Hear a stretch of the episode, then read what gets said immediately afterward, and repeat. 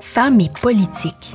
On veut cette représentation-là qui soit la plus saine, la plus adéquate. Pour moi, c'est vraiment important de nommer ces choses-là parce que c'est pas vrai que l'égalité est atteinte au Québec. Découvrez des femmes en politique électorale comme candidates, élues, militantes dans un parti, mais aussi des femmes militantes issues des mouvements sociaux. Femmes modèles, femmes expertes, femmes euh, qui étaient, qui devenaient comme des exemples qui donneraient envie aux gens de s'impliquer. Pour moi, c'est ça la politique aussi. Avec du recul, vous allez possiblement réaliser que c'est l'une des meilleures expériences de votre vie. Venez à la rencontre de leur histoire et découvrez les multiples facettes de l'engagement politique au féminin.